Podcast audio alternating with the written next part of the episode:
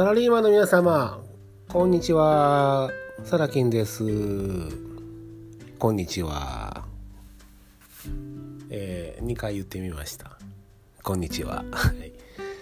えー、お疲れ様です。今、お昼、休憩中ですね。えー、本日、2020年10月31日、え、12時27分です。えっと、なんだろう。意外や意外。あのリクエストがありましてね。サラキンラジオ。でこういうことを語ってほしいと、えー、どんなことかというと私のサラリーマン時代のエピソードをいくつか聞きたいと。あいう方がいらっしゃって。まあ需要のあるなしに関係なくね。じゃあお話ししましょうと。いうことで。まああの皆さんと同じです。いろいろ。やってます。いろいろ経験してます、えー、でそうだな。うん何かヒントになるんであればね。と思って今日はねこの話しますね。えー、っとまあ私が大学卒業してから入った会社、まあ、関西の有名企業です。あの名前言えば皆さんご存知ですね、えー、の、うん、私は子会社に入りました、うん、で、えー、まあ出向って聞いたことありますかね。要は親会社から子会社にまあ半沢直樹見られてる方はねイメージしやすいかと思います、うん。まあ、親会社からいろんな人が来ると。まあ当然給料格差。私の給料の当時の、まあえー、2倍以上ですね。の人たちが来るわけです。うん、でまあうん。まあいろんな人が来ます。仕事が全くできないから出向させられた人ね。逆に仕事がすごいできるから、えー、救済の意味で来られた方もいらっしゃいますね。でね、えー、ある日えー、ある日といってもイメージ湧かないな。うん今から約えー、っとね23年ぐらいかな前かな。ちょうどえー、そうだな分かりやすく言うと今派遣社員って当たり前ですよね。でその派遣社員派遣っていう業態をこれから日本でやってきますよっていうニュースが流れた時期ですえー、ちょうどその頃です。えー、その頃の話ね。うん、で私はあの、えー、大阪は南難波、えー、にいました。はい、で難波の中心街のビルの一室で会議をしてました。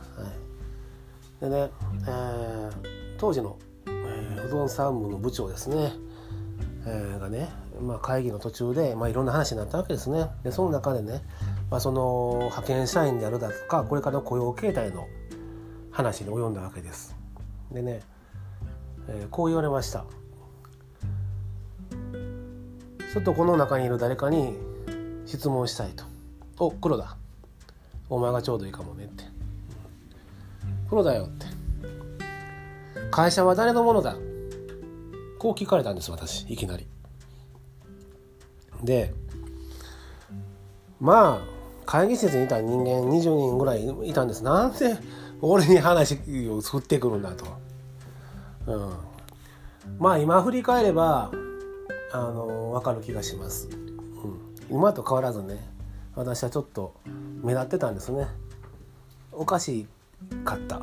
人間です、えー、良くも悪くもね、うん、まあ、会社にサラリーマンが馴染まない人間というかね、えー、本当そんな感じだったんでまあでもその部長からから可愛がられててね。言われましたね「おい黒だ」って「会社は誰のもんか」って。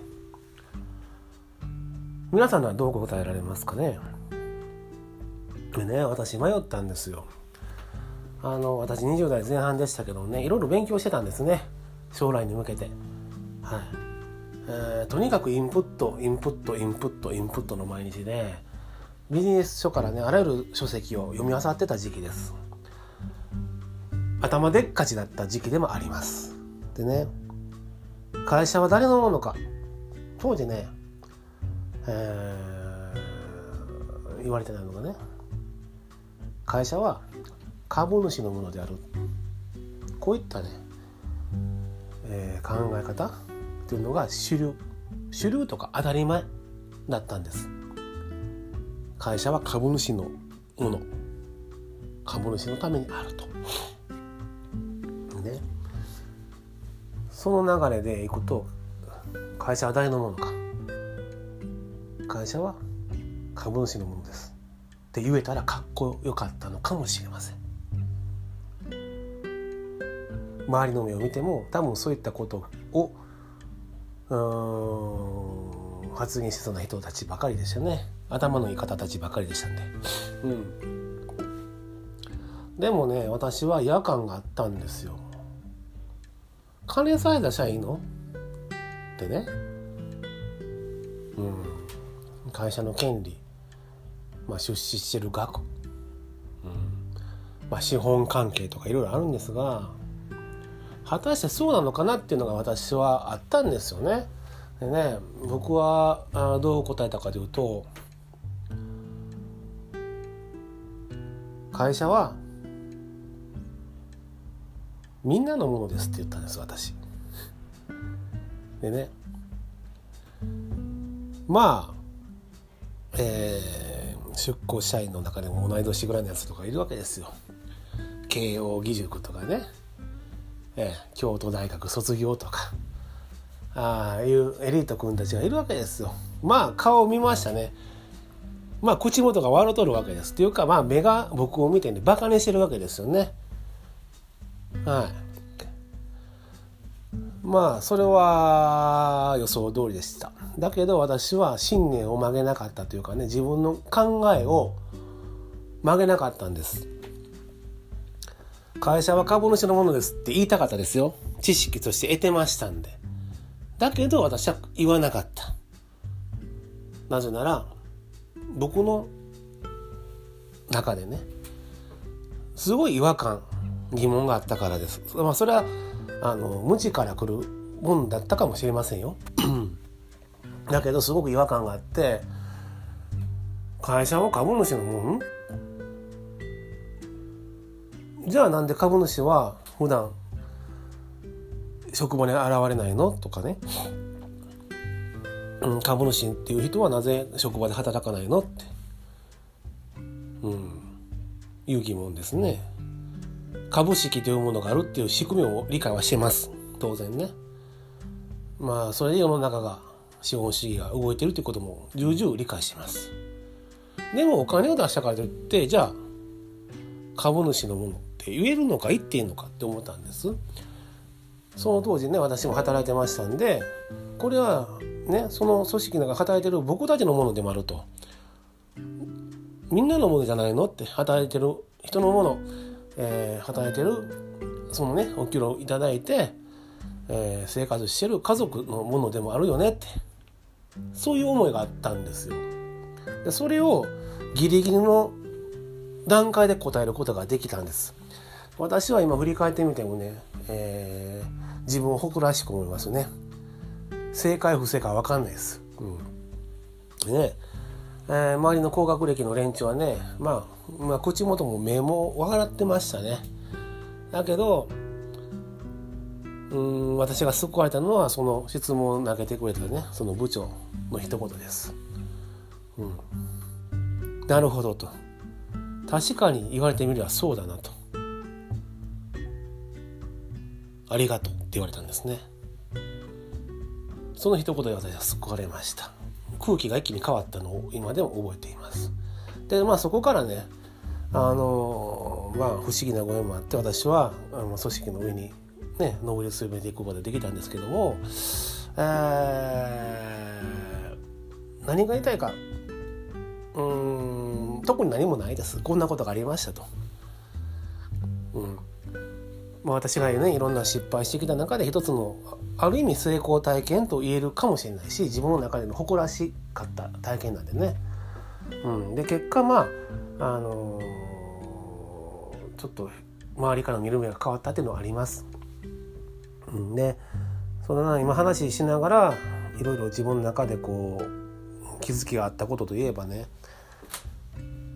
まあ皆さんにねお伝えしたいことはねこういったことってよくあると思うんです。迷うこと。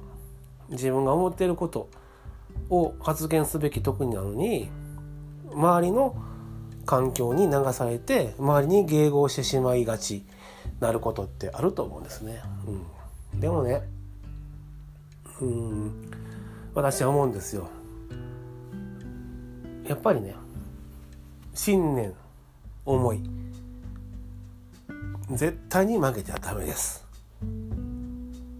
うん、っていうんですね。えー、もっと簡単に言うとあなたが今思ってること感じていることを本当ね周りの声など気にせず周りの目など気にせず自信を持って発言する自信を持って行動に移すこれをぜひやっていただきたいと思います当然批判もあるしバカにされることだってありますよ。だけどやってほしいなと、うん、でもしねそれで結果的に失敗したらね頭の一つでも書きながらねえへへへと失敗しちゃったと。あの時ねみんなの意見聞いとけばよかったわ。あっはっはと笑ってればいいんですよ。そういうことですではまた次回サラキンラジオでした。バイバイ。